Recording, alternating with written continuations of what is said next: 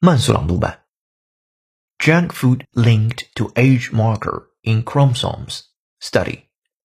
Three or more servings of so-called ultra-processed food per day double the odds that strands of DNA and proteins, telomeres, found on the end of chromosomes would be shorter compared to people who rarely consumed such foods.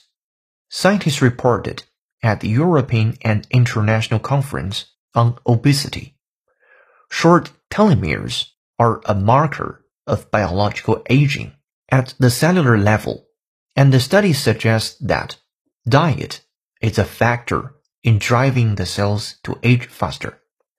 While the correlation is strong, however, the causal relationship between eating highly processed foods and diminished telomeres remains speculative. The authors cautioned. 本节课程就到这里，浩老师恭喜你又进步了。